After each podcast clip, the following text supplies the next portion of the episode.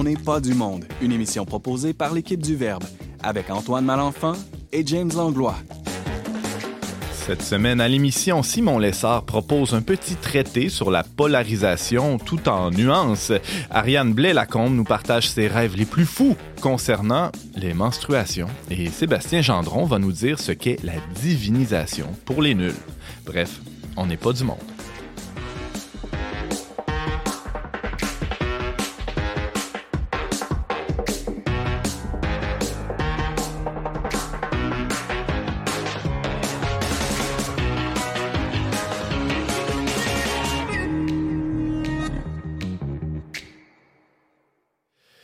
Bonjour à tous, bienvenue à votre magazine Foi et Culture. Ici Antoine Malenfant en compagnie du très nuancé James Langlois. Bonjour James. Salut Antoine, le radical animateur. Ouais, radical comme dans radis, c'est-à-dire euh, racine. Moi, je suis très enraciné euh, dans, dans, ma vie. On dit radis ou radix en latin? Je... Ah, ben là, moi, j'allais, je parlais du légume, là, donc on dit radis ah, d'habitude. Ben, ça vient de la racine. ben oui, exactement. Mais toi, tu es, quelqu'un de nuancé. Je dis ça parce que tu pèses souvent le pour, le contre, les nuances. Et puis c'est un peu de ça dont Simon va nous parler aujourd'hui. Ouais.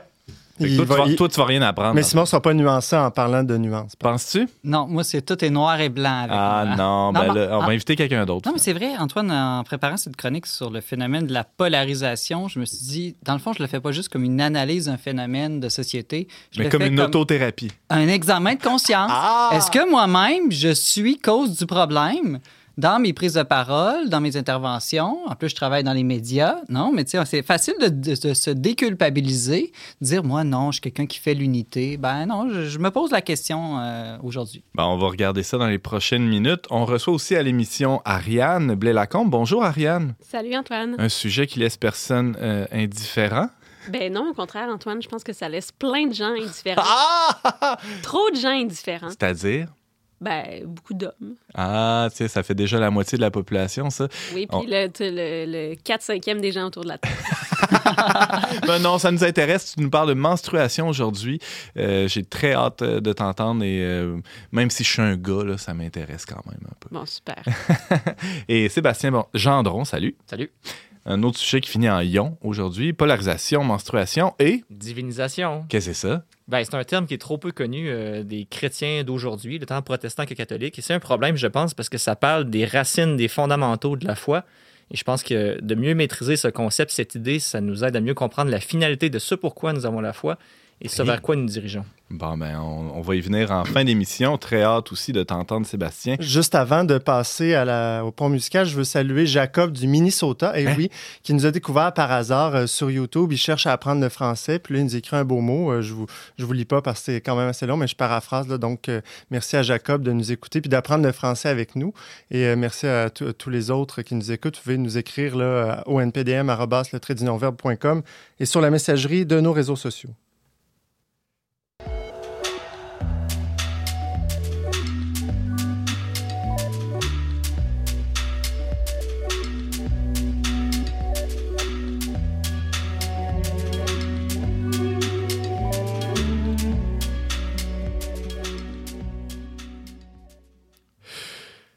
Gauche, droite, progressiste, conservateur, pro-choix, pro-vie, anti-vax, pro-vax, on a parfois l'impression de vivre dans un monde en noir et blanc, scindé en deux, où il y aurait euh, d'un côté les bons et de l'autre les méchants. Notre philosophe en résidence au Verbe, Simon Lessard, s'est non seulement penché sur les causes de ce phénomène de la polarisation, mais aussi sur son antidote. Salut Simon. Allô Antoine. Simon, j'ai euh, nommé d'entrée de jeu quelques oppositions, mais on pourrait étirer la liste pendant des heures. Hein?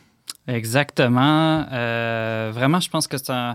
On le vit tous, hein? puis maintenant, on le vit même à l'intérieur de nos propres familles, on le vit sur les réseaux sociaux. Ça devient de plus en plus difficile de discuter. Euh, tout le monde se braque rapidement, tout le monde s'accuse aussi. Euh, donc, ce, phénomène de polarisation, je pense, euh, de touche, euh, touche vraiment tout le monde en, ce moment, que ce soit au bureau, dans les médias, dans l'Église, hmm. et, sur plusieurs sujets. Tu as mentionné, entre autres, les mesures sanitaires, évidemment. c'est le sujet de l'heure qui polarise probablement le plus. Simon, euh, avant d'aller plus loin, euh, définissons les termes. Euh, Qu'est-ce qu'on entend par polarisation? Bon, ben, ça vient du grec polos.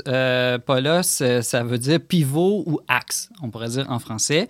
Donc, la polarisation, ça signifie, dans un sens très large, là, tout processus d'attraction ou de concentration autour de deux pôles, donc opposés, euh, au sein de n'importe quel genre de structure. Donc, ça peut être un phénomène physique au sens littéral, mais c'est aussi, ça peut être des phénomènes sociaux au sens figuré. Donc, je te donne des exemples, Antoine. Ouais. Euh, bon, en, en optique, c'est un peu plus abstrait pour nous qui sommes peut-être pas tous euh, scientifiques, mais la polarisation, ça décrit la propriété des ondes lumineuses liées à l'orientation qu'elles suivent dans un plan. Donc, par exemple, on va parler des verres polarisés, tu sais, les lunettes, là, des fois. Ouais. On peut, quand on commande nos verres, des fois aussi quand on va à la pêche, on met ça pour voir mieux le poisson à travers l'eau, ou aussi c'est des lunettes qu'on va utiliser pour les films 3D. Euh, par Ah, exemple. OK.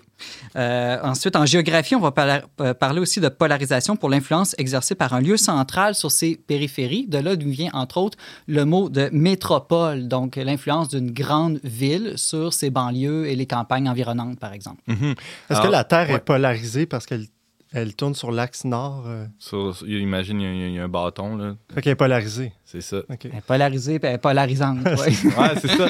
Mais là, justement, là, on parle de polarisation, mais ça serait quoi la distinction à faire avec une simple opposition? Parce que des oppositions, il y en a toujours eu. euh, On a juste à regarder les disputes euh, qu'il y avait dans l'Antiquité. C'est- C'est c'est pas nouveau, ça. Ouais, bonne question, Antoine. En fait, euh, c'est pas juste le fait de pas être d'accord, là, euh, la Ouais. polarisation.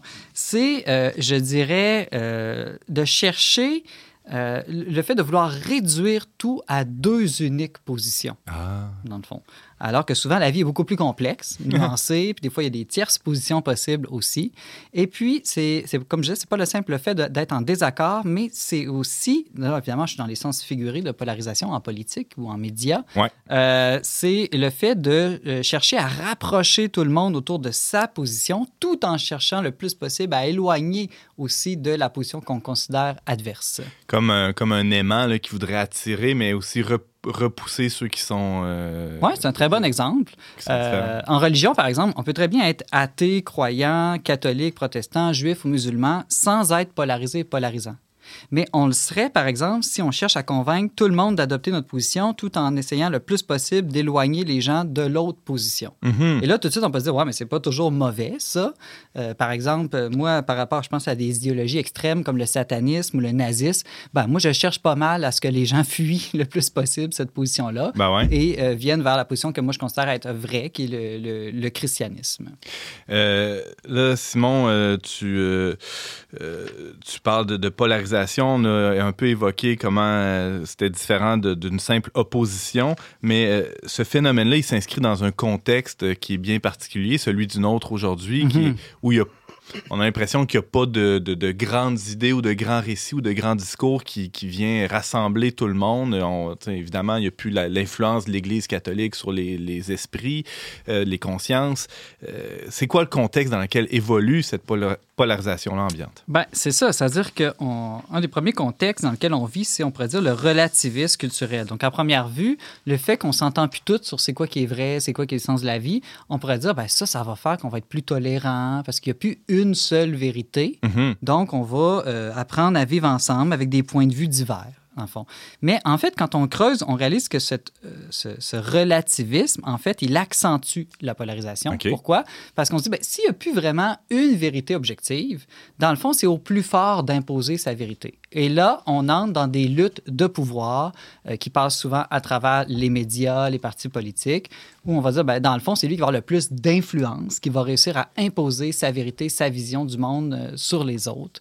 Et, de, cette manière-là, la polarisation, on peut dire, est accentuée par le relativisme. Euh, oui, il y a des mains qui se lèvent. euh, Ariane, puis Sébastien. Ben, j'ai, une, une idée qui vient comme ça en t'écoutant, mais dans le fond, ce qui vient avec des, des euh, positions euh, polarisées parfois, c'est, une certaine insécurité aussi, dans le fond, de, une angoisse par rapport au fait qu'on est dans un monde très indéterminé, puis très flou, puis très vague, puis très fluide. Puis dans le fond, euh, on se cantonne peut-être dans des positions pour essayer de, de retrouver un peu de consistance dans un monde qui est complètement euh, Liquide. liquide. Euh, Mhm. Je sais pas si. Je euh, trouve que C'est intéressant, euh, ouais, très intéressant comme Oui. analyse aussi. Ben, ça va un peu dans le même sens. Je me posais la question, je- j'aime ça la distinction que tu fais avec euh, le relativisme, mais justement par rapport euh, au monde postmoderne dans lequel on est. Là, dans une chronique récente, il était question de fluidité qui Mhm. marquait vraiment notre époque. Donc, euh, est-ce qu'il y aurait peut-être une, une une cassure générationnelle. Les jeunes sont plus dans la fluidité, le postmodernisme, puis les, c'est peut-être un, truc plus d'adulte puis de vieux de se polariser?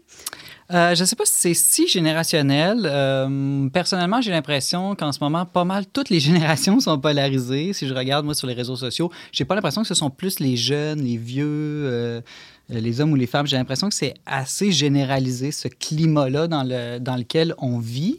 Euh, la différence, par contre, c'est que ceux qui ont vécu à une époque où tout le monde était toujours d'accord, vivait pareil, pensait pareil, c'est peut-être plus difficile d'entrer en dialogue avec des gens qui ont un point de vue différent. Donc euh, là, peut-être que ça, ça peut accentuer des attitudes polarisantes euh, parce que c'est nouveau pour nous, ce, mélange de cette diversité. C'est quoi ce cette époque-là? Ben, je sais pas, on peut penser à, un temps où, euh, au Québec, je pense qu'on est, on est beaucoup dans l'uniformité. Je pense qu'on l'est encore d'une certaine manière. Je pense aux campagnes, souvent, par rapport justement aux grandes villes où tu as des mélanges culturels. Donc, c'est pas juste une question de temps, ça peut être une question de, lieu aussi. C'est un peu abstrait, là, dit comme ça. mais... non, mais par rapport aux médias aussi, on peut penser à une époque où tout le monde regardait la télé avec les mêmes postes, les mêmes chaînes. Fait que le message était beaucoup plus uniforme, tandis que maintenant, les médias peuvent se polariser aussi parce que ils peuvent tellement rejoindre de gens sur des thèmes mhm. différents que c'est possible plus de tirer dans tous les sens que quand tu essaies de t'adresser à tout le monde en même temps. par rapport à ça, je trouve qu'en ce moment, au niveau des générations, il y a une certaine génération qui écoute plus la TV à la même heure, au même poste. Euh, je remarque ça, puis ça polarise vraiment, ça uniformise la façon de réagir au, euh, à la situation actuelle avec la COVID, puis tout ça. Puis dans le fond, il y a, il y a une forme de, de, un front commun de gens qui écoutent certains médias, qui adhèrent aux mêmes idées qui sont véhiculées, puis euh, euh, ces médias-là ne nous amènent pas nécessairement à avoir un regard critique sur la réalité, mais plus à absorber de l'information et à la et à la ressasser, dans le fond. À l'inverse, on pourrait euh, peut-être dire que les réseaux sociaux ont alimenté aussi la polarisation. comme disait Simon, celui qui crie le plus fort, qui, va avoir le plus d'influence euh, sur ces plateformes-là où, euh, où c'est au plus fort la poche. J'ai pas de doute que les médias sociaux contribuent à ce phénomène-là, hmm. mais je pense pas qu'ils l'ont pas créé. Non, mhm. non. La, la cause, euh, je pense que c'est plus comme un phénomène euh, d'amplification d'un phénomène qui était déjà latent. Euh, là, Simon, dans, dans les assemblées disons, parlementaires, prenons le cas du Québec, on avait deux partis essentiellement depuis mhm. des décennies. On pourrait dire que c'était assez polarisé. Là, on se retrouve avec une multitude de partis. Que ça vient un peu contredire ton point, non? Ben, en fait, euh, c'est intéressant parce que là, je parlais du relativisme au niveau de notre rapport à la vérité. Mais euh, là, je trouve que tu apportes le point du pluralisme en politique, cette grande diversité à la fois des cultures, des visions euh, de la société aussi, des religions qui doivent apprendre à vivre ensemble. Euh, ce, phénomène-là, encore là, qu'on pourrait penser, va nous ouvrir au dialogue, à la tolérance. Euh, je dirais, ça dépend. Hmm. ça dépend. Si la diversité, la diversité peut être saine, surtout quand elle est au niveau des moyens.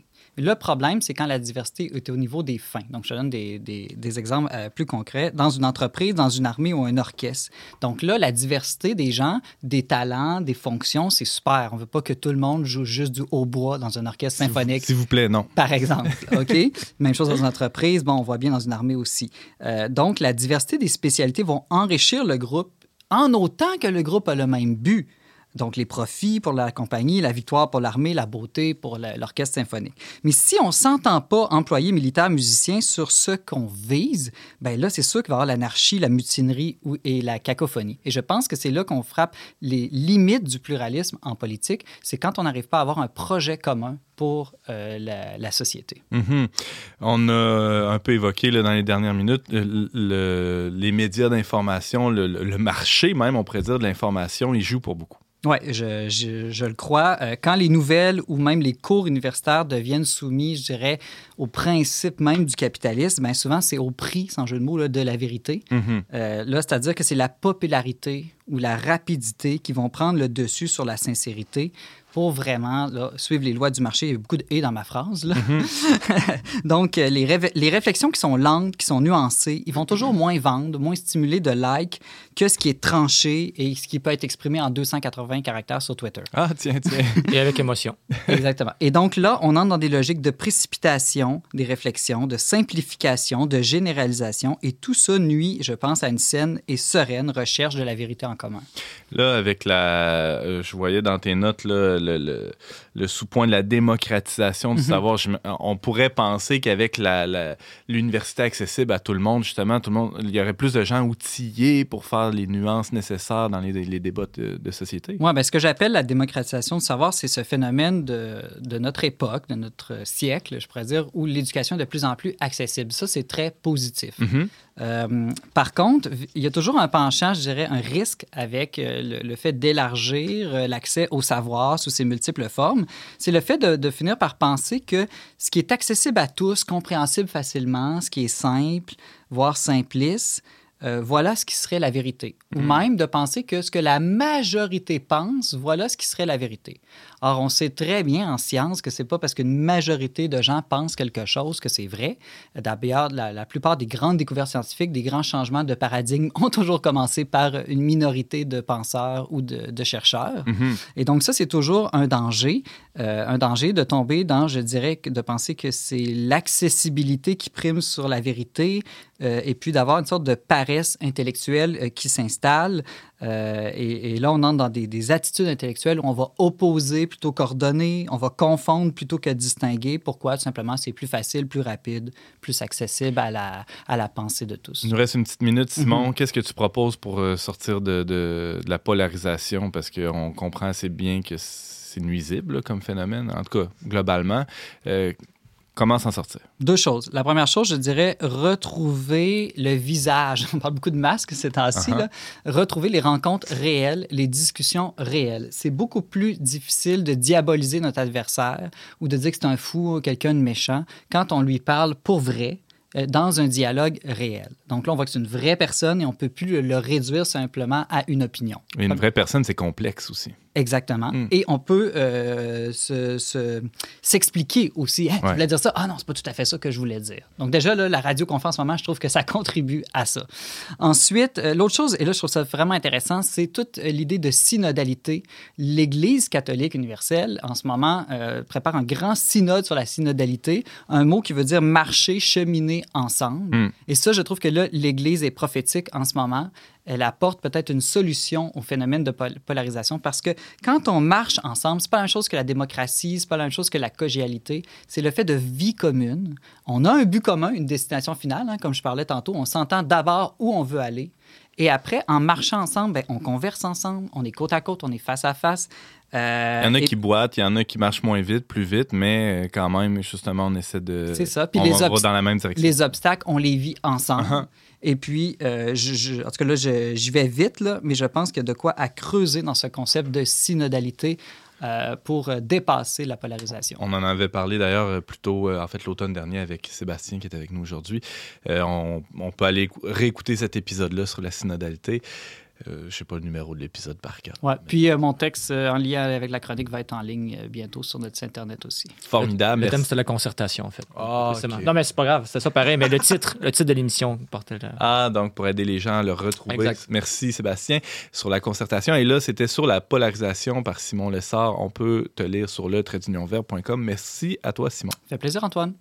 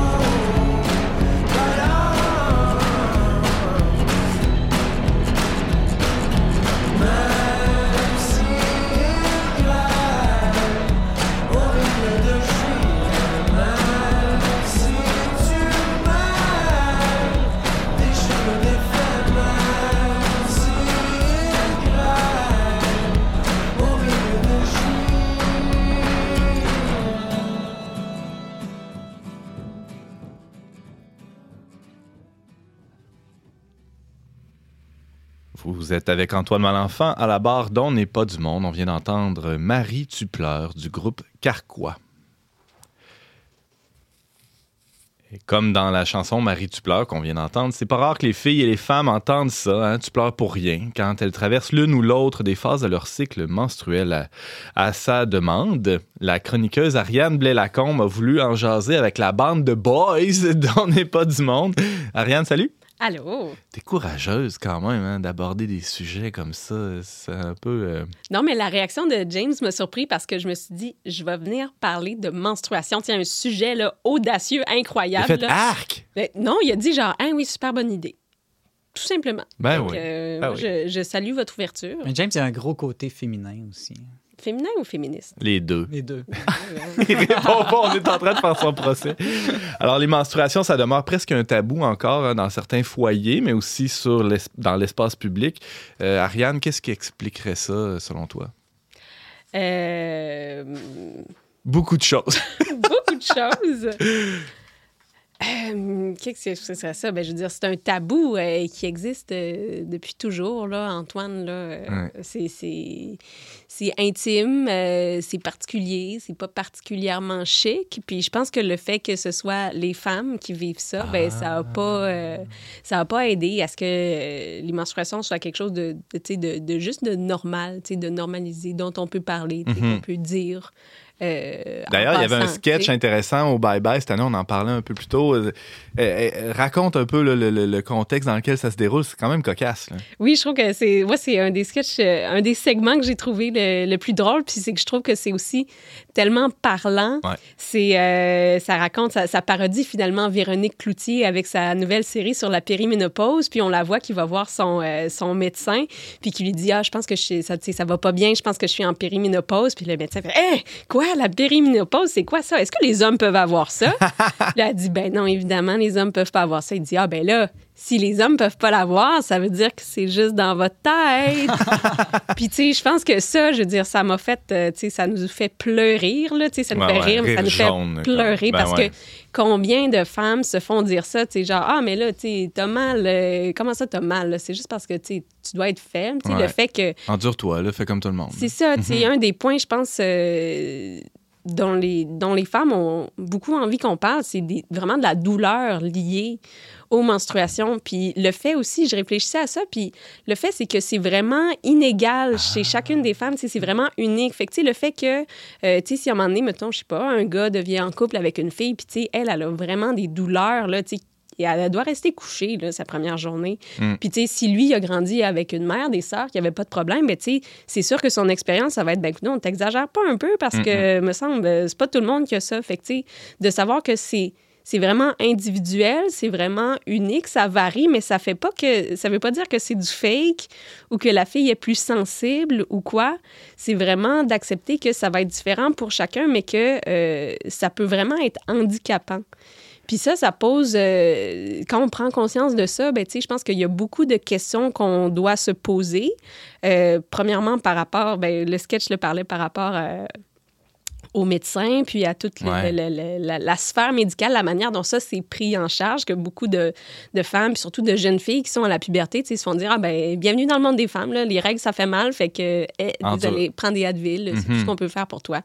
Alors que dans les dernières années, ben, il y a eu beaucoup de découvertes sur l'endométriose, une maladie qui touche là, une quantité vraiment phénoménale de femmes, qui est vraiment sous-étudiée. Qui souffrent en silence, dans le fond. C'est qui, ça, qui n'existent pas pratiquement dans Puis on peut public. difficilement penser que c'est pas parce que c'est des femmes, parce que le, le parallèle qu'on peut faire, c'est par rapport à, mettons, toutes les recherches faites sur euh, les difficultés érectiles des hommes. Donc, tu sais, Mhm. avoir de la misère à ça, ben, tu sais, c'est pas, euh, c'est pas souffrir, c'est juste ne pas avoir accès à un plaisir. Tandis que pour les femmes, on parle, tu sais, d'une souffrance, souffrance. tu sais, fait que Mm. ça montre à quel point on on- on n'est pas prêt à porter attention aux mêmes choses quand il est question des femmes puis des hommes dans le domaine de la science. Moi, j'ai un exemple de ça. là. J'ai deux enfants. Puis pendant la première grossesse de mon, épouse, j'avais jamais entendu parler que le premier cycle, le premier trois mois de la grossesse était quelque chose qui pouvait être vraiment lourd ou pesant ou euh, handicapant pour une femme. Puis j'ai vraiment pas été assez à l'écoute parce que je minimisais, parce que pour moi, ça, la deuxième fois, j'ai fait plus attention. Mais c'est juste pour dire que même dans son milieu de travail, la juste mesure, ça aurait été de réduire ses heures pour lui permettre de se Mhm. reposer puis de, de prendre soin d'elle. Mais tu sais, là, maintenant, c'est un acquis social qu'à la fin du cycle euh, de la grossesse, on a le droit au congé de maternité. Parce que c'est visible. Mais oui, mais c'est ça. Mais même au début, il devrait y avoir des mesures pour ça parce que certaines femmes le vivent difficilement. Puis moi, le fait, tu sais, j'avais jamais entendu parler de ça, c'est parce qu'il faut croire que c'est pas quelque chose qui est, qui est discuté puis connu. Puis euh, Ben, Parlons-en justement, c'est intéressant que tu amènes ça parce que est-ce qu'il y aurait des choses qui pourraient être faites sur les milieux de travail, Ariane, selon toi? Ben oui, c'est vraiment une grosse question. Là, le, comment adapter les milieux de. Ben, je dis comment adapter les milieux de travail à ça parce que je pense que ce serait les milieux de travail qui devraient s'adapter à ça et non Ah pas ah. les femmes qui devraient s'adapter au milieu de travail. Qui, on sait, le milieu de travail actuel, ça a vraiment été créé par et pour les hommes. Tu sais, la semaine de travail de 40 heures, de 8 à 5, tu sais, c'est vraiment basé sur une productivité, euh, premièrement, forte et uniforme. Égal Égale, à tous les ça. jours du mois, ouais. Puis, euh, puis ça, c'est pas du tout représentatif de euh, la manière dont la femme vit son quotidien, qui va être vraiment cyclique, là, qui va avoir des périodes où, de fait, quand on est menstrué, ben, on peut être avoir mal, être vraiment très fatigué, avoir juste l'esprit brouillé pour être productif. Puis ça, pour, pour le milieu du travail, d'imaginer que des employés vont de manière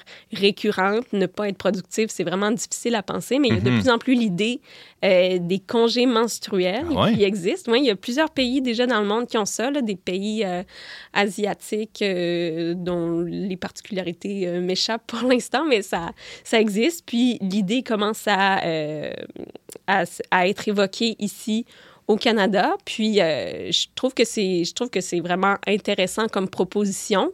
Il faudrait savoir que ben c'est pas tout le monde nécessairement qui va en avoir de besoin. Il y a beaucoup de questions concrètes. Est-ce que Ben ouais. est-ce qu'il faut un papier du médecin? Est-ce que ton, ton médecin va te le donner le papier, sachant que beaucoup euh, font juste Alors que c'était Balayer, très subjectif. euh, de- sur une échelle de 1 à 10, combien t'as mal? euh, c'est- c'est ça. Est-ce que ça te rend vraiment Ben ouais. incapable de travailler, etc. Puis Mhm. il y a aussi toute la question des, euh, des discriminations à l'embauche qui sont déjà euh, présentes là, pour les femmes. Ouais. Là. Le fait d'être une jeune femme dans le milieu du travail, c'est le seul fait d'être en âge de procréer fait que tu es discriminé Mhm. pour peut-être avoir un congé de maternité.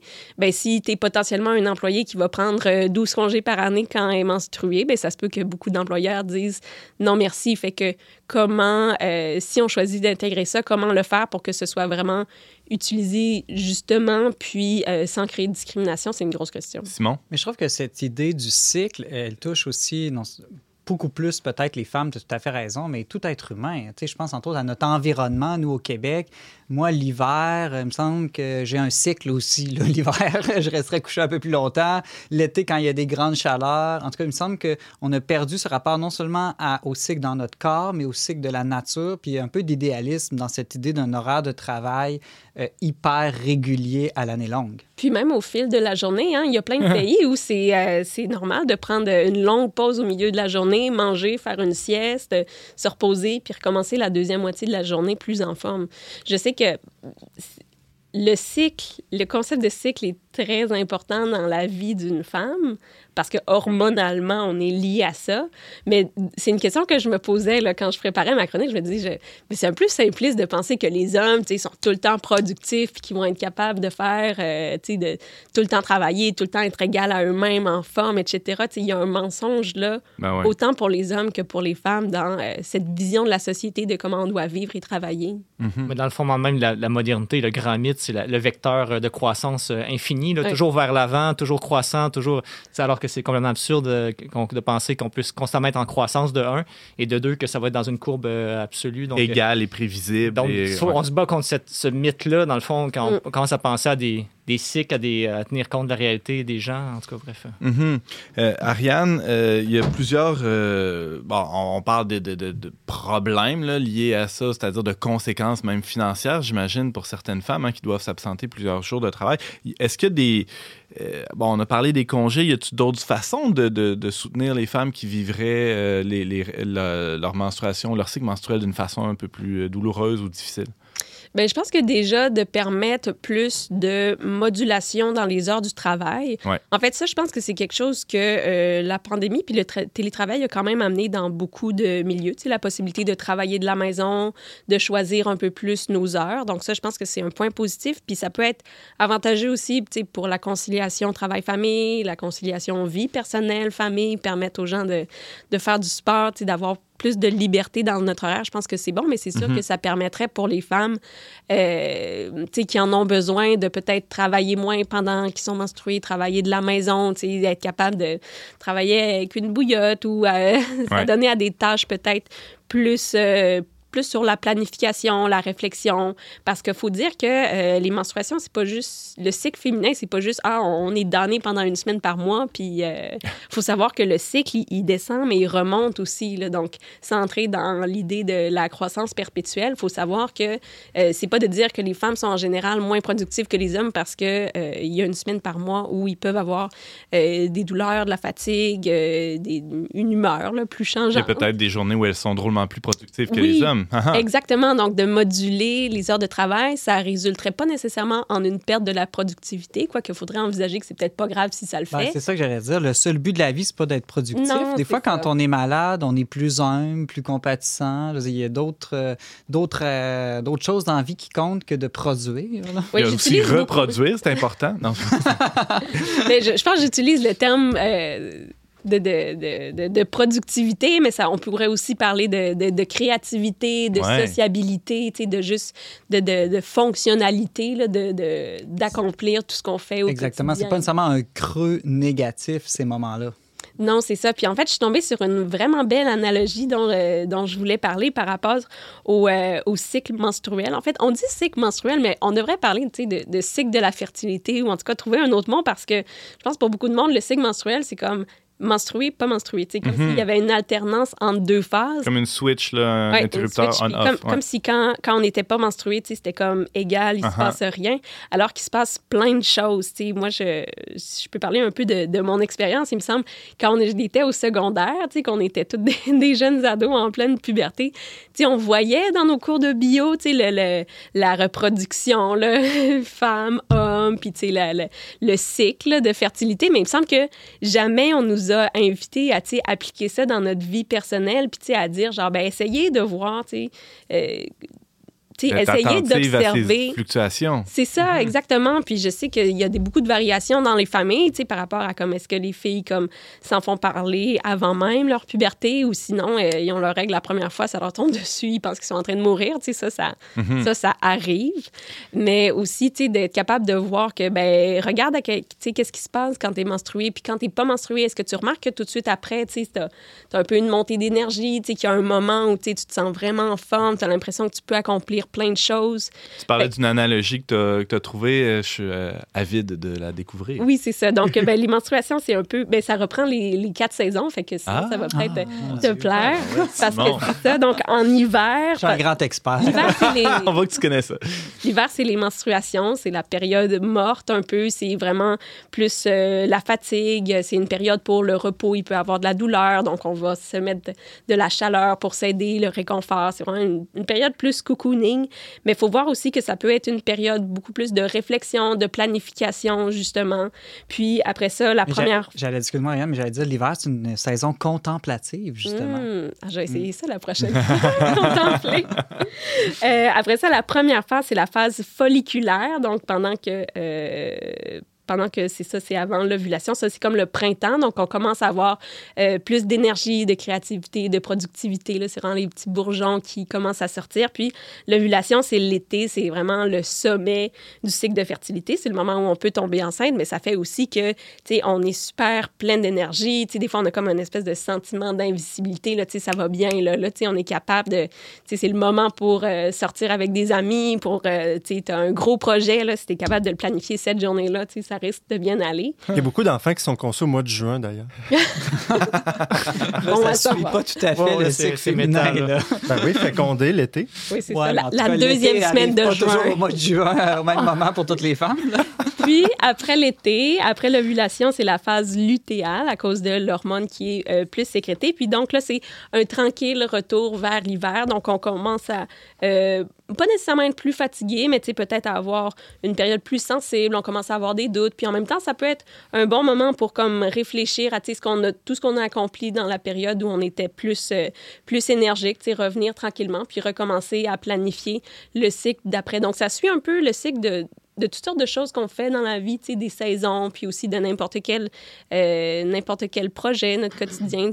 C'est tout alterné par des cycles comme ça. Tu devrais essayer de pousser ton analogie avec les mystères du rosaire, euh, joyeux, lumineux, douloureux et glorieux. Ça, c'est too much, Simon. C'est vraiment too much. Oui, c'est un gros défi.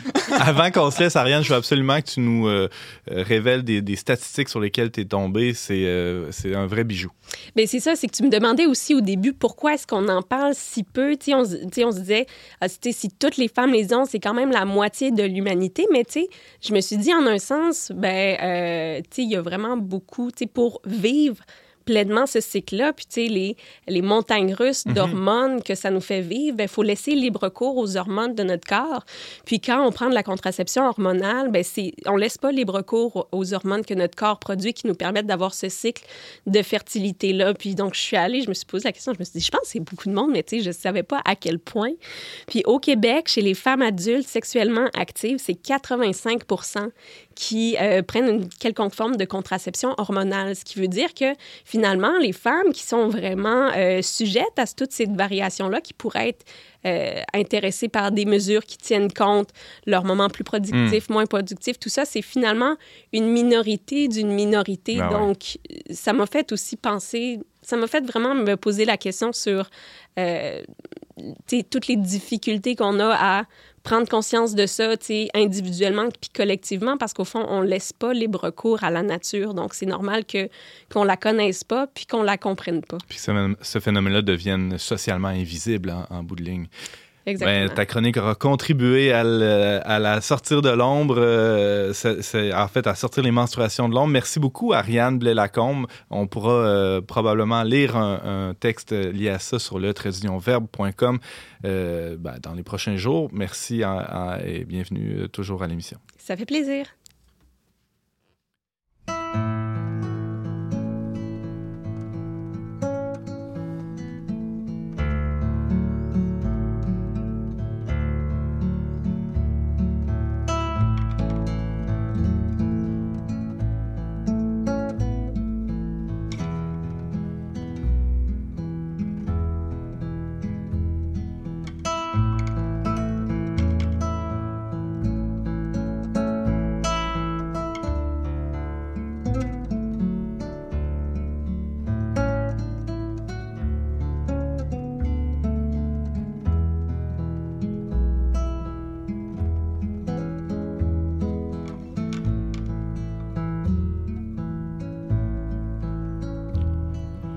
got to be a rainbow for a little rain cloud like me. Between sunny skies and raindrops, look real hard, you can see. Lining silver as a fold to some hard lesson and grown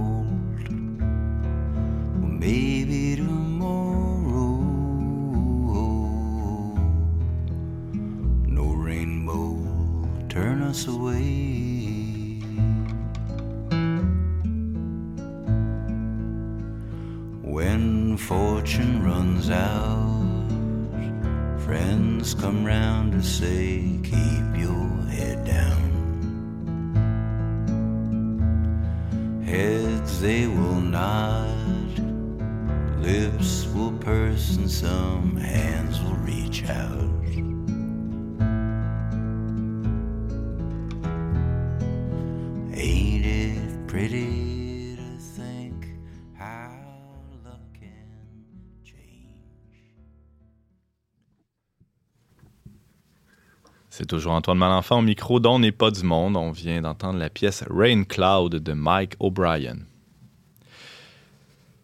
Vous avez sûrement déjà entendu l'expression ce gars-là est beau comme un dieu. Ouais. Moi, je me la fais dire Ouais, souvent. Euh, ou, euh, ou fort comme un dieu grec, non? Ouais. Ouais, ouais. Ouais, ça plus, OK. Alors, T'es en euh, train d'introduire Sébastien, là? Ouais, exactement. Alors que certains, je sais pas qui, là, certains pourraient s'offusquer du blasphème. hein. Euh, D'autres, plus malins, vont reprendre, euh, vont répondre par le chapitre 10 de l'Évangile selon Saint Jean. Absolument. Seul Dieu est bon. Ah non, plus hot que ça. Le Christ qui répond aux Juifs euh, quelque chose euh, qui veulent le lapider en passant, là, il leur répond quoi, euh, Sébastien? Le- Car vous êtes des dieux. Vous êtes des dieux. Il se fait, il se fait accuser d'être fils Ouais. de Dieu. Tu sais, puis il dit non, Ah, non, c'est écrit ouais. dans la loi, vous êtes des dieux. Le Christ dit ça. Alors là, on touche au sujet de prédilection de Sébastien Gendron, qui est coordonnateur de la pastorale dans Mission Bellechasse et Chemin. Salut Sébastien. Salut. Euh, on est-tu des dieux, nous autres aussi autour de la table? Est-ce que c'est vrai? Ce que le Christ dit? Ça dépend de vous. Là. Vous pouvez si vous voulez, mais si vous voulez pas, c'est correct aussi. Ça dépend juste de notre Vous pouvez volonté. rester des humains plates Il puis y a bêtes. au moins là. une déesse, en tout cas. Non, mais ceux qui me connaissent savent que je suis tannant avec ce sujet-là parce que je l'ai étudié euh, à ma maîtrise, puis je, je l'aime beaucoup, mais je l'aime parce que moi, il m'a vraiment aidé à réconcilier euh, mon parcours de foi qui était un peu euh, marginal à l'époque avec la grande tradition de l'Église, avec la tradition des pères euh, qui vraiment ont prouvé, entre autres, l'incarnation du Christ dans les grands débats christologiques parce qu'eux-mêmes faisaient l'expérience dans leur propre vie d'être divinisés. Ils, ils sentaient le Christ vivant en eux. Ils disaient, ben, si le Christ peut vivre en moi, ben, c'est sûr que le Verbe a pu vivre dans un autre homme qui était Jésus. Uh-huh. Puis c'est cette conviction-là qui était minoritaire contre plein de- d'évêques arianistes à l'époque qui a fini par triompher. Puis euh, je trouve que cette perspective-là, c'est une perspective profondément mystique. Et c'est justement cette perspective mystique qui vient contrebalancer, je trouve, à la tendance rationaliste de huit siècles de théologie qui, qui s'est euh, beaucoup tourné autour de concepts de compréhension, mais sans que cette compréhension-là soit au service d'une rencontre avec le divin, avec le mystère de Dieu. Alors moi, je pense que ce, ce terme de, de divinisation, à ne pas confondre avec la divination, hein, qui est une pratique occulte pour connaître des secrets là, dans, dans les tasses de thé. Donc, et, euh, si on tape sur Google, il faut bien euh, écrire. divinisation. Toutes les syllabes sont importantes. On peut aussi dire di- déification si on Ah. prend à partir du latin, mais bref, c'est juste pour dire que je, je trouve que comme on est dans une époque où le christianisme se cherche beaucoup en Occident, Ah ouais, tu trouves? ben, en tout cas, euh, puis on a du mal à, à le dire, puis à le communiquer.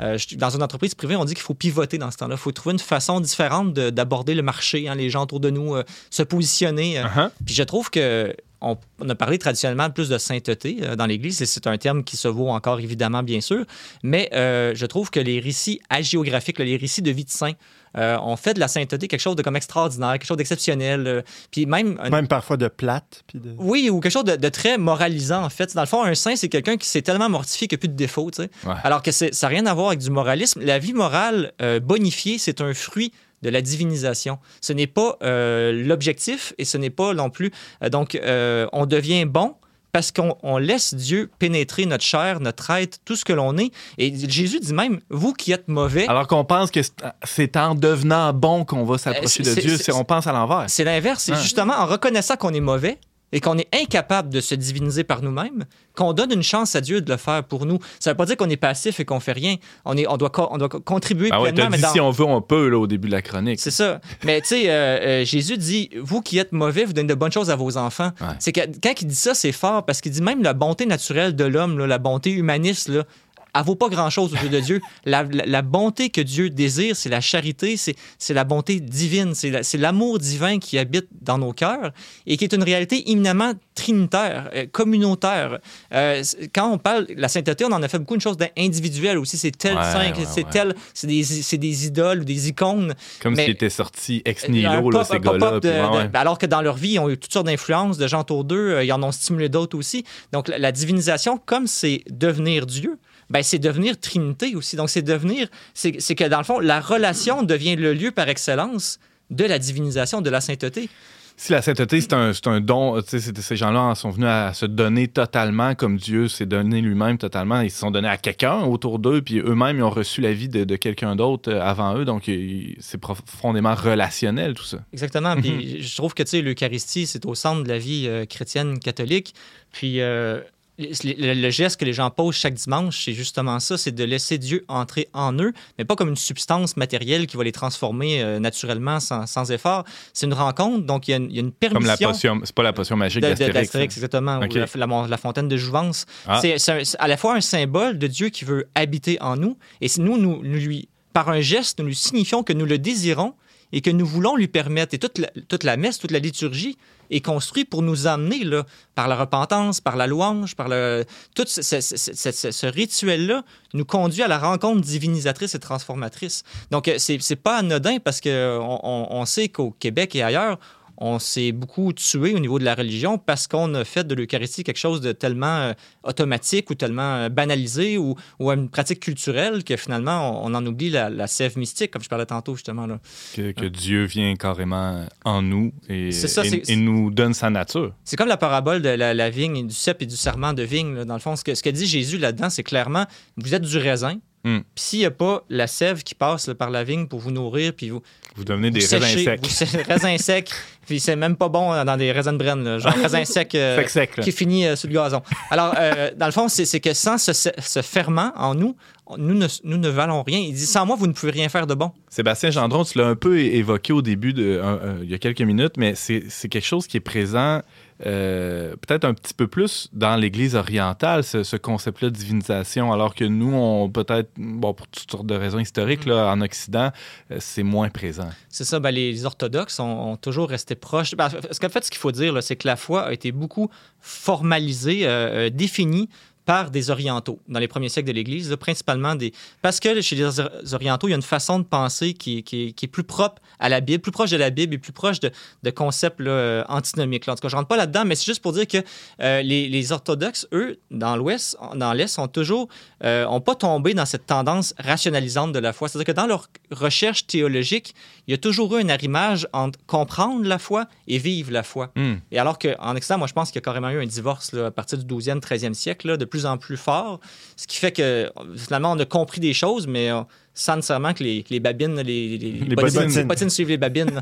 fait que ça fait une religion, finalement, qui, est- qui est comme édulcorée. Qui, qui, qui est vide de son, de son essence, là, de, sa, de sa vie. tu sais. Mhm. Euh, toi, tu es coordonnateur de la pastorale. C'est c'est- c'est intéressant parce qu'on a l'impression que c'est un sujet qui est super théologique, là, la divinisation. Puis d'ailleurs, tu as utilisé plein de gros termes là, depuis Ouais, ouais. le début de la chronique, mais euh, ça, euh, on, on le comprend un peu en t'écoutant. Ça devient un enjeu euh, presque d'évangélisation. D'évangélisation et de formation chrétienne. Mhm. Moi, c'est ce que je trouve intéressant parce qu'avec Salut Média aussi, je réfléchis à comment Salut parler de la Média foi. étant étant- l'entreprise que je suis en train de mettre sur pied, justement, pour non seulement former des chrétiens, mais aussi euh, parler de la foi dans, dans le monde d'aujourd'hui. Et moi, je pense que autant euh, ce- cette spiritualité-là doit être valorisée chez les chrétiens, parce que dans le fond, je trouve que souvent chez les chrétiens, euh, quand on regarde les ressources qui existent ou les, les- même les paroisses qui se renouvellent, qu'est-ce qu'on valorise beaucoup? On valorise des chrétiens qui pratiquent, qui- des, des chrétiens qui servent leur communauté, des chrétiens qui sont actifs. Ça, c'est très bien, mais il faut se rappeler que l'Évangile nous pousse toujours plus loin, plus en avant. Puis c'est in- la divinisation, ce qui est beau, c'est que c'est un projet qui n'a pas de fin, qui est Mm. infini. Alors, euh, euh, dans le fond, il faut retrouver, nous, comme chrétiens, ce désir de la sainteté. Mais une sainteté qui est une transformation de l'être, une transfiguration de l'être. Et puis, je pense que dans la- l'annonce, dans les médias ou dans le monde, si on avait plus clair dans la tête la finalité de la foi, on en parlerait autrement. Et on en parlerait peut-être d'une façon qui donnerait plus envie aux gens d'embarquer que de leur dire Voulez-vous une religion? Non, j'en- veux pas de religion. Est-ce que tu veux une mystique qui va te dépasser, qui va te transformer, qui va te. Qui va te, te- tu je dire- envie de devenir beau et fort comme un dieu grec? Ben ça, ouais. prend, ça prend une proposition, ça Ça prend un projet de société, ça Ouais. prend un projet, euh, tu sais, euh, oui. J'allais dire, tu parlais de, de- de chrétiens qui veulent servir la communauté, devenir actifs, mais avant ça, il y a même l'aspect passif, c'est-à-dire pour se mettre en service, pour devenir actif, il faut laisser Dieu habiter en nous, puis ça revient à ce que tu dis. Là. Ben, c'est ça, c'est que, euh, ben oui, un peu, parce que dans le fond, euh, oui, il y a, il y a- il y a comme un step où la personne devient un ministre, qu'on appelle dans une communauté qui sert, là, qui, est dévoué, mais l'illusion, ça serait de penser que parce que je fais du bien, là, je suis rendu au- au top, alors qu'en fait, il y a un niveau où, au contraire, il faut que je lâche la bride, puis que je, je- je- je laisse de la place aussi à Dieu de passer dans ma vie où j'ai pas le contrôle, justement. Où, où- où là, je, le laisse faire, je le laisse travailler. Comme euh, la graine dans la terre qui meurt et qui travaille dans le secret sans qu'on sache ce qui se passe, comme dit euh, le Christ dans une parabole. Alors, euh, il y a cet abandon. Et puis, il y a- le juste équilibre, justement, entre la 16 puis la mystique. Ça, c'est très fort dans la tradition chrétienne, même en Occident. C'est qu'il y, a y une part où on doit faire des, des- on doit poser des gestes pour renoncer à nos désirs mauvais, à notre chair, à, tout ce qui nous oppresse, tous les faux bonheurs, les, détourne, idoles. ouais. Il y a une part où il y a un travail de la volonté à faire là-dedans, mais il y a aussi un moment où c'est Dieu qui fait le reste. C'est- C'est toujours Dieu qui vient nous libérer par sa grâce au final. Donc il y a une collaboration de ma personne, mais toujours dans une, dans une recherche de la grâce qui, elle, va me, me secourir et m'emmener plus loin. Il nous reste euh, quelques petites minutes. Euh, Sébastien Gendron, il y a- c'est intéressant parce que euh, j'ai l'impression qu'on a. Souvent, euh, quand on croise des gens, on croise tous des petits dieux. là. Ouais. c'est pas, ça.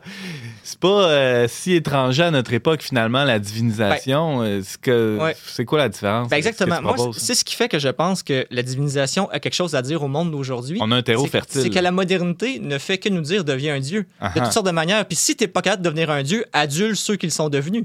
Tu sais, moi j'ai entendu parler des gens qui ont fait la manifestation devant un tapis rouge pour dire à Justin Bieber qu'il était pas content qu'elle changeait de blonde.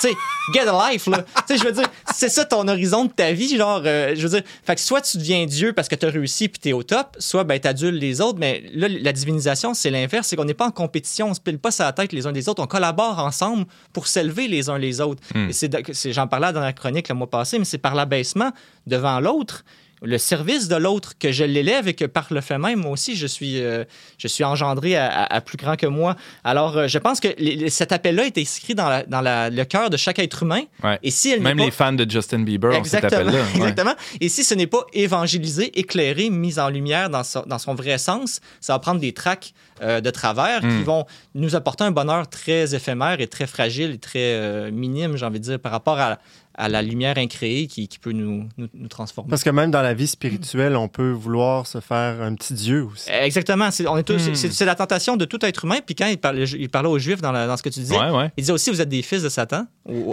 aux- aux Juifs. Ça Parce que- brasse, hein? Parce que, parce que ce qu'il disait, c'est que tant que vous n'êtes pas réconcilié intérieurement, au plus profondément de vous-même avec Dieu, vous pensez faire le bien en faisant le monde, puis des- Mm. des, choses comme ça. Mais ce que Dieu veut, c'est nous épouser, nous a- enamourer. Il veut, il veut embrasser tout notre être. Et tant, que, et tant qu'on n'est pas rendu là, on s'illusionne des fois à penser qu'on cherche le bien, alors que souvent notre ego drive derrière. tu. Hey. Mais ça, c'est, c'est- ça prend beaucoup de, de perspicacité puis de lumière aussi de Dieu pour toujours éclairer davantage cette illusion qu'on porte en dedans. Ouais, puis quand t'es rendu là, comme tu dis, puis que tu t'en rends compte, c'est parce que t'es pas rendu là. Exactement. c'est ça, quand, quand tu es rendu là, tu le vois plus. Tu, tu ne te vois plus toi-même. Tu ne te vois plus toi-même. Tu, vois- tu, Tu te vois plus vu. tu, vu. tu- Tu tu te vois tu, vois, tu vois Dieu dans les autres. En fait, la divinisation, l'achèvement de Ouais, ça, c'est de voir que Dieu habite dans les Mm. autres et de servir Dieu dans les autres. C'est pas, c'est pas une démarche individualiste. Ben c'est ça que je veux vous dire. Ben c'est ça l'inverse de la modernité, C'est justement. pas un beau petit projet que tu mets des, des C'est ça. hashtags sur ton TikTok là, en disant regardez où je suis rendu. I'm God. Yeah! Euh, Merci infiniment, Sébastien Gendron. C'était passionnant. On pourrait en parler pendant autant de pages qu'un mémoire de maîtrise. Ouf. Ça prend plus que 15 minutes, mais je vous, je vous épargne ça, c'est pas la peine. ben, c'était passionnant quand même. Merci beaucoup. Merci.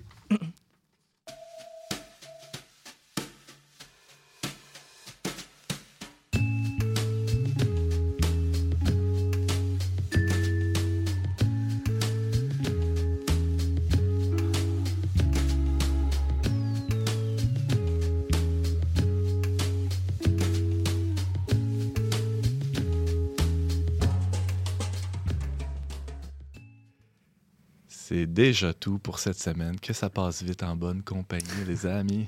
c'est impressionnant, c'est fou. Euh, mais avant de se laisser, selon nos bonnes habitudes, euh, je vais prendre vos suggestions culturelles à vos calepins, tout le monde. Simon. J'ai écouté sur la plateforme Netflix le dernier film de Paolo Sorrentino, le réalisateur italien, qui s'appelle La main de Dieu. Alors, je vous avertis tout de suite, c'est pas un film catholique, c'est un film qui a même des sexes, euh, sexe- des scènes de sexe. ah il y a des sexes là-dedans. Des scènes de sexe qui peuvent être choquantes pour certaines personnes, donc je préfère le dire, ça convient pas aux enfants. Mais je pense que malgré tout, c'est un film profond, un film qui a une dimension autobiographique pour ce réalisateur-là, qui a fait entre autres de la série de Young Pope, Le jeune pape, et aussi La Grande Bellezza, un film euh, Ouais. que beaucoup ont, ont- vu et aimé. Euh, C'est inspiré de la vie d'un joueur de soccer. Non, c'est plutôt euh, la biographie de Paolo C'est un prétexte, Sorrentino, ouais, un prétexte à travers Mm. un alter ego. Euh, la main de Dieu fait référence, oui, à un joueur de soccer, euh, Diego Maradona. Maradona. qui a joué dans la ville de Naples où vivait à l'époque Sorrentino, qui était jeune, adulte, adolescent. Et puis, c'est un film qui parle de tellement de thèmes, de l'absurde sans en faire l'apologie. Au contraire, même qui se pose peut-être la question si derrière une réalité qui semble absurde, est-ce qu'il n'y aurait pas une providence, une main de Dieu, Mm. en fait, qui guide les choses?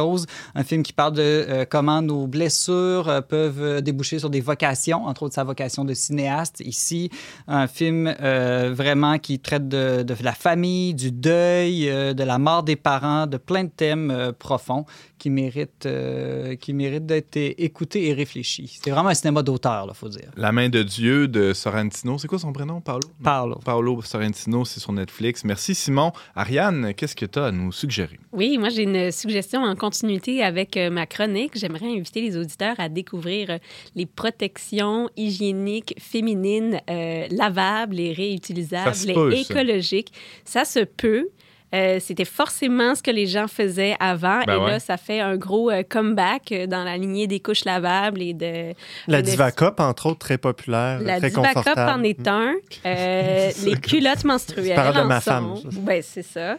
Les tampons lavables en sont. Il y en a plein de sortes. ouais. Fait que autant hommes que femmes, je vous invite à essayer de découvrir une nouvelle sorte que vous connaissez pas ou peut-être en parler avec quelqu'un, demander à votre épouse, votre mère, une amie, hey, as-tu déjà utilisé ça? Serais-tu game de l'utiliser toi Puis ça pourrait donner lieu à des discussions très intéressantes. Merci beaucoup, Ariane. Sébastien. Euh, Simon m'inspire. Je vais parler d'un film que j'ai vu lundi euh, qui s'appelle Radio. Je sais pas si vous avez déjà vu ça. C'est avec euh, Goldie Jr. puis euh, Ed Harris. C'est un film américain, mais qui est vraiment intéressant. C'est inspiré d'un fait vécu où un petit euh, un jeune euh, du secondaire qui traînait son panier parce qu'il était retardé mental ou que personne ne s'occupait de lui, qui a été un peu pris sous l'aile d'un coach de- d'équipe de football. Puis euh, il est devenu un peu la mascotte de l'école. Puis un peu la... Puis 26 ans plus tard, en refaisant toujours sa 11e année parce qu'il n'arrivait jamais à la, à la dépasser, parce qu'il a été intégré dans l'école, il devient euh, le coach de l'équipe de football euh, 20 ans plus tard. Euh, donc, c'est pour dire comment, quand on se donne la peine de réhabiliter, d'inclure des gens qu'on rejette d'emblée ou qui, à qui on donne une chance, parce que cet homme-là s'est battu aussi à Harris dans le film, le coach, là, pour y faire une place parce qu'il y a eu beaucoup d'opposition.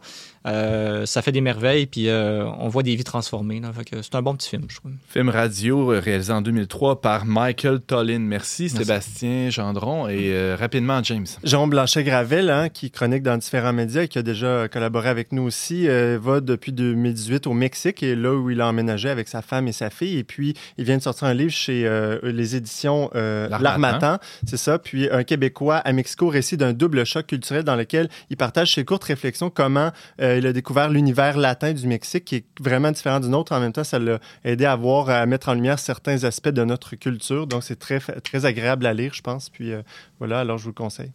Ça s'intitule Un Québécois à Mexico par Ouais. Jérôme Blanchet-Gravel chez L'Armatan. Ça vient tout juste de sortir. Merci, James Langlois. Merci à vous tous, chers chroniqueurs, d'avoir été avec nous cette semaine. Vous pouvez, euh, vous les auditeurs, mais vous aussi les chroniqueurs, pourquoi pas, réécouter ou partager cette émission en tout temps via votre plateforme de balado-diffusion préférée. Pour tous les détails, visitez le traitdunionverbe.com barre oblique radio. Je remercie euh, James Langlois et, Ma- et Marc-Antoine Baudette à la technique, ainsi que la Fondation Lucien Labelle pour son On se retrouve la semaine prochaine, même heure, même antenne, pour une autre émission dont n'est pas du monde.